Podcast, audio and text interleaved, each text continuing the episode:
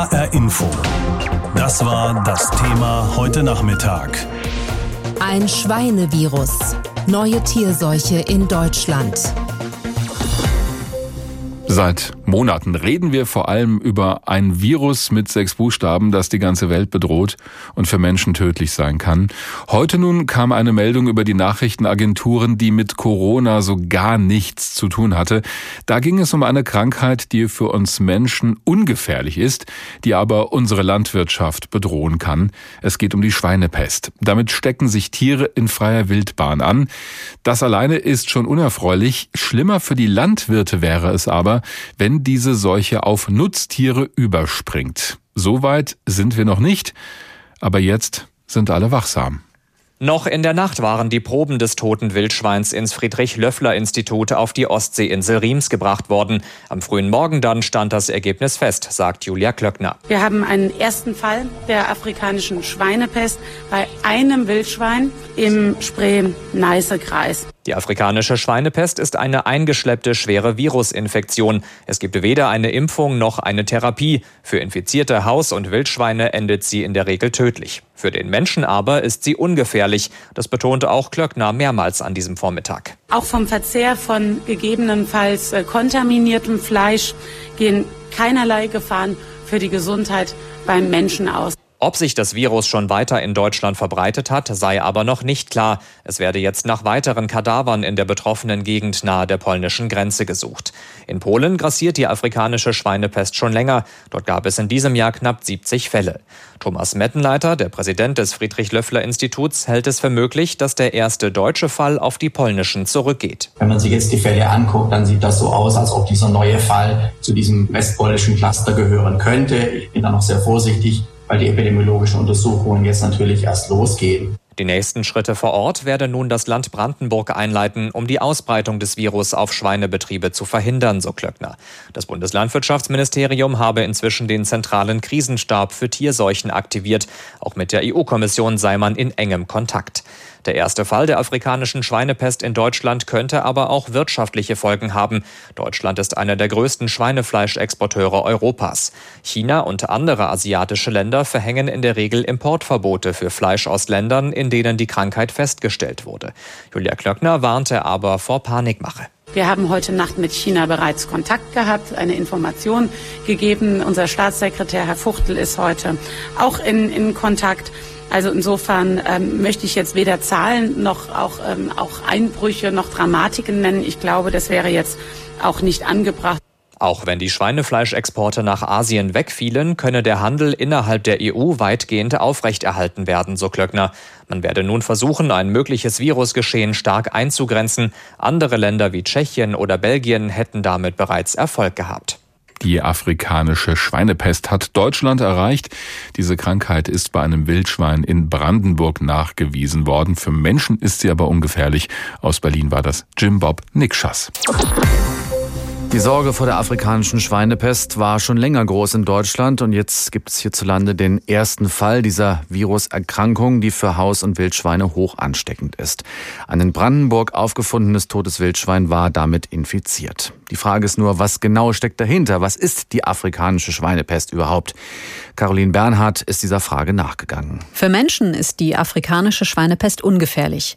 Da sind sich Experten wie Elke Reinking vom Friedrich-Löffler-Institut einig. Das ist ein sehr großes, komplexes Virus, das sich in seiner Entwicklung auf Schweine spezialisiert hat und andere Tiere nicht äh, infizieren kann. Das heißt, betroffen sind hier wirklich nur die Schweine. Der Krankheitsverlauf ist für die meisten Haus- und Wildschweine tödlich. Neun von zehn Tieren sterben, meistens innerhalb einer Woche nach der Ansteckung.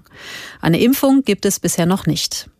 Übertragen wird die afrikanische Schweinepest durch direkten Kontakt, Tierblut und kontaminierte Essensreste. Beim letzten Punkt spielt der Mensch als Überträger besonders über längere Strecken eine große Rolle. Hier sollte das Bewusstsein noch mal geschärft werden, dass Speisereste nicht unsachgemäß entsorgt werden, insbesondere wenn Speisen aus Regionen stammen, bei denen die afrikanische Schweinepest vorkommt. Erklärt der Präsident des Friedrich-Löffler-Instituts Thomas Mettenleiter.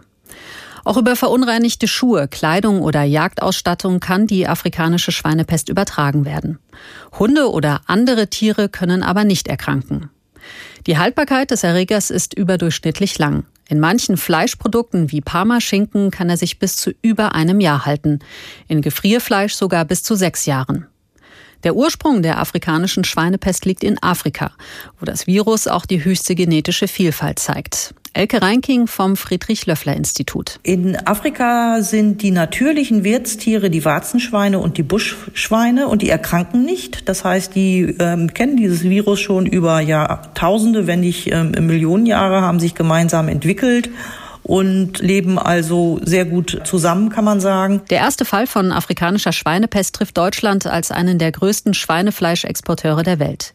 China und andere asiatische Länder verhängen in der Regel Importverbote für Fleisch aus Regionen, in denen das Virus nachgewiesen worden ist. HR Info.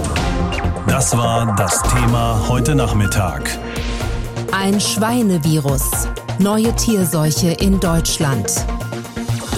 Diese ist jetzt in Brandenburg bei einem Wildschwein bestätigt worden. Die hoch ansteckende Krankheit ist sowas wie der fleischgewordene Albtraum der deutschen Schweinebauern. Für Menschen ist das Virus aber völlig ungefährlich. Ich habe mich mit Daniel Sulzmann unterhalten, Redaktionskollege und selbst auch Landwirt. Warum fürchten die Schweineerzeuger, die Landwirte diese Seuche so sehr?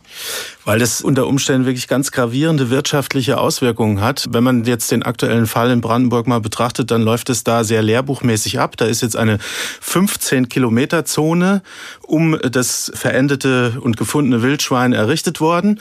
Aber schon in dieser 15 Kilometer Zone ist nochmal eine kleinere Zone definiert worden, so ein paar drei Kilometer sozusagen um den Fundort herum. Mhm. Das darf jetzt keiner mehr betreten, damit nicht noch andere Wildschweine aufgeschreckt werden und die das Virus weiter verbreiten und so weiter. Wir wollen nochmal sagen, das Virus wird verbreitet von Wildschweinen und kann auf Hausschweine übergreifen, ist für Menschen ungefährlich und so weiter.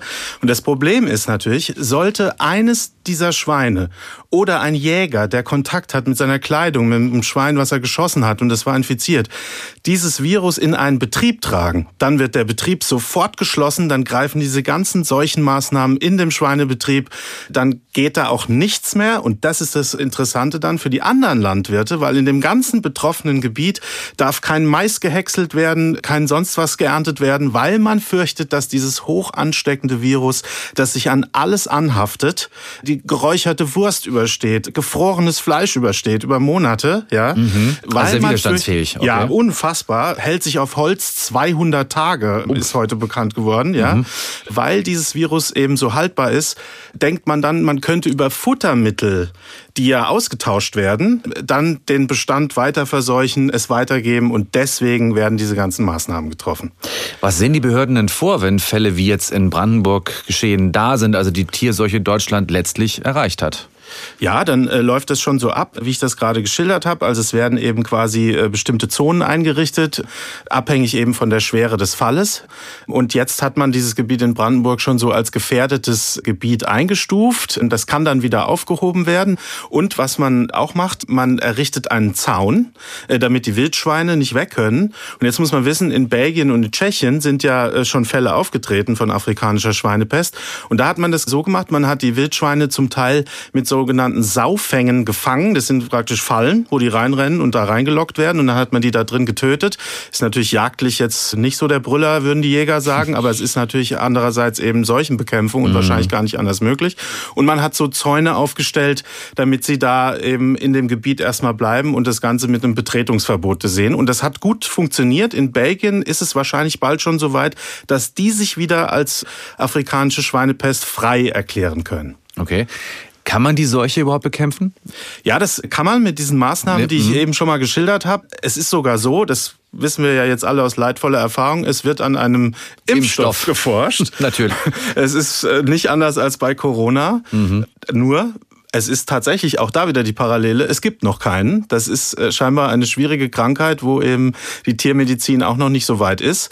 Wenn man aber weiß, dass zum Beispiel in China wirklich die Hälfte des Schweinebestandes vernichtet worden ist durch dieses Virus und das dann wiederum dazu geführt hat, dass die deutschen Schweinehalter jetzt mal äh, eine Zeit lang wirklich sehr gut Geld mit dem Export von Schweinefleisch verdient haben. Und wenn man dann noch weiß, dass äh, dieser Export normalerweise sofort gestrichen wird, wenn in einem Land die Schweinepest auftaucht, dann wiederum weiß man, warum das immer diese großen Ängste bei den Schweineproduzierenden Landwirten auslöst.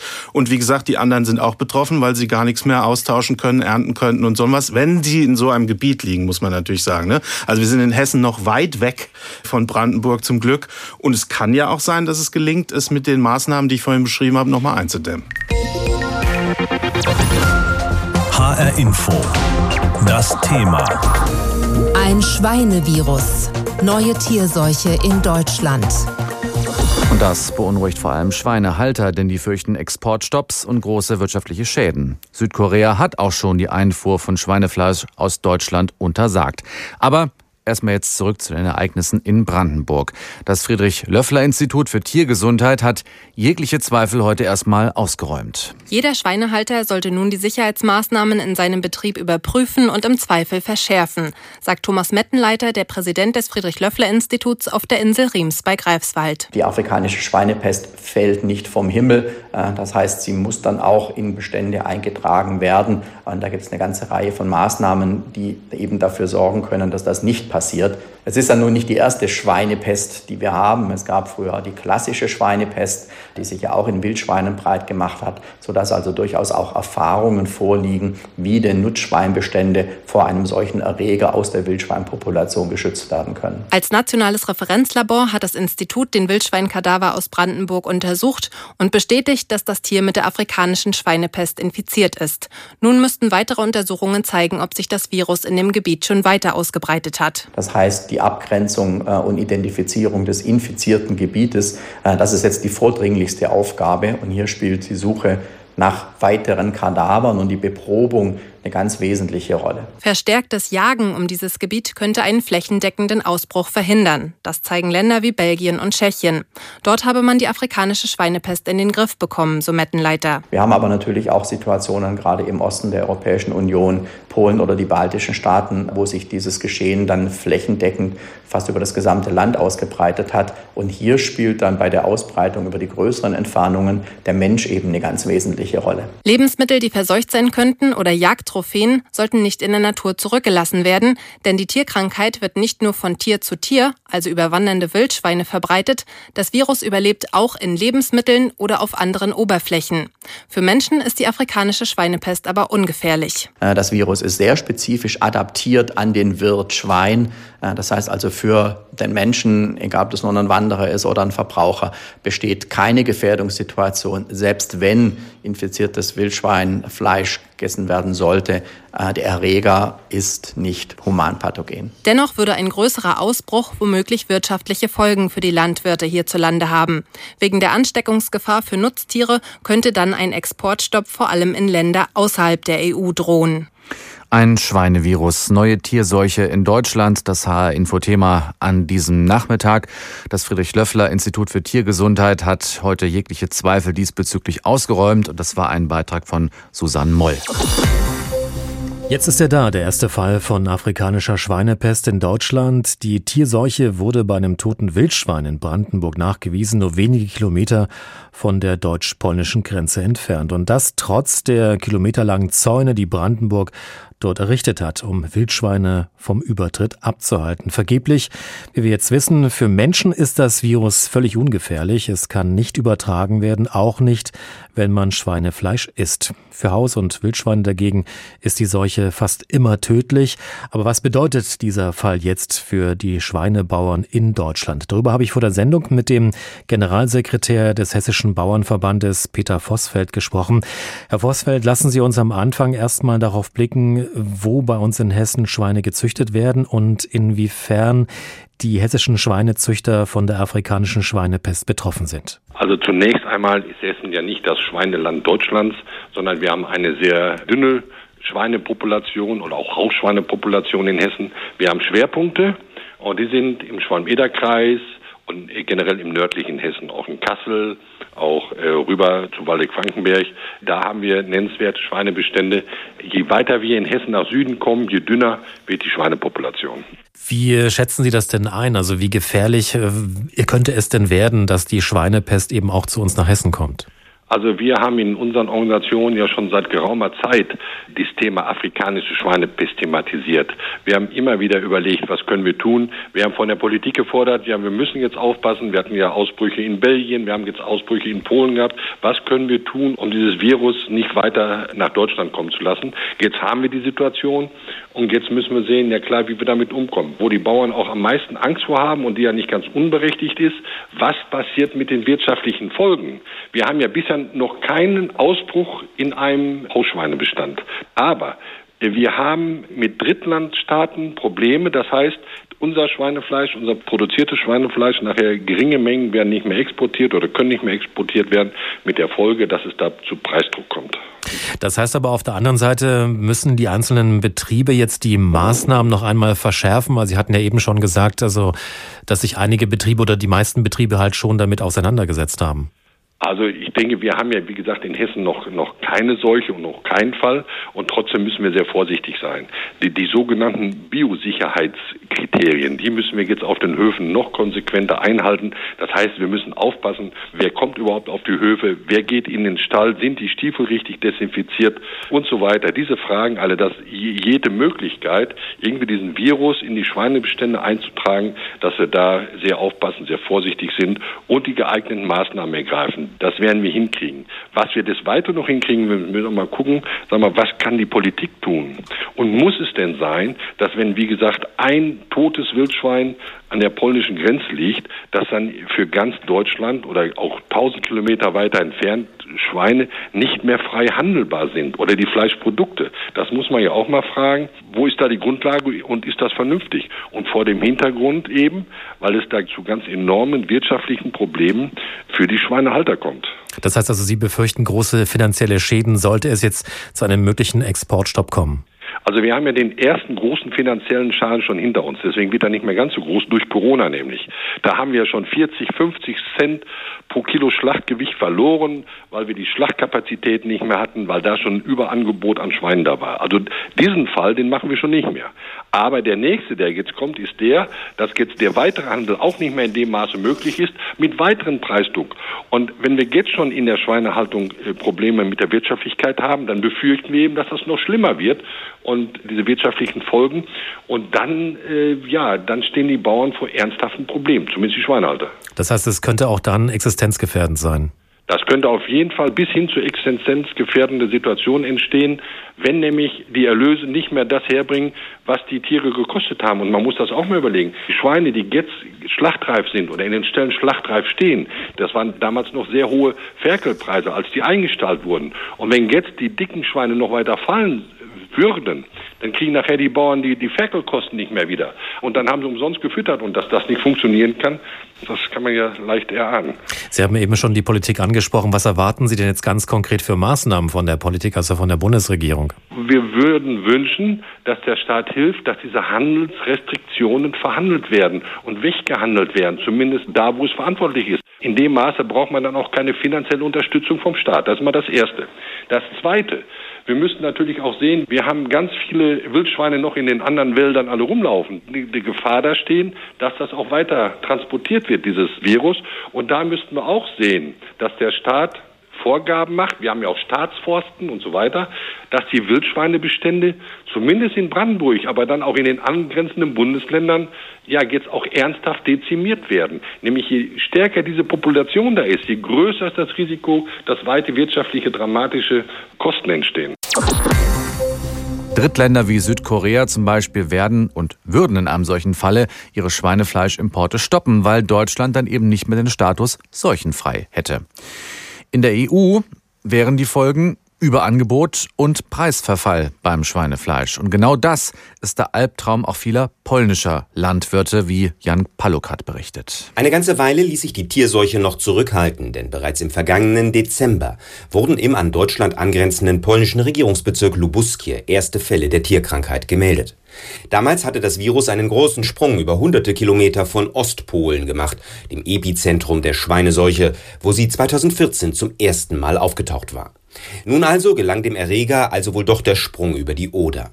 Aus Sicht polnischer Schweinebauern freilich bedeutet geteiltes Leid hier doppeltes Leid, mindestens. Denn wenn Deutschland als einer der größten Schweinefleischexporteure Europas nun ganz oder teilweise auf Ausfuhren nach Asien verzichten muss, dann droht Europa ein Überangebot an Fleisch, schlagen polnische Branchenvertreter bereits Alarm, sprich sie erwarten sinkende Preise in Europa und damit auch in Polen. Witold Troinski vom Verband der polnischen Fleischproduzenten sagte diesem Sender,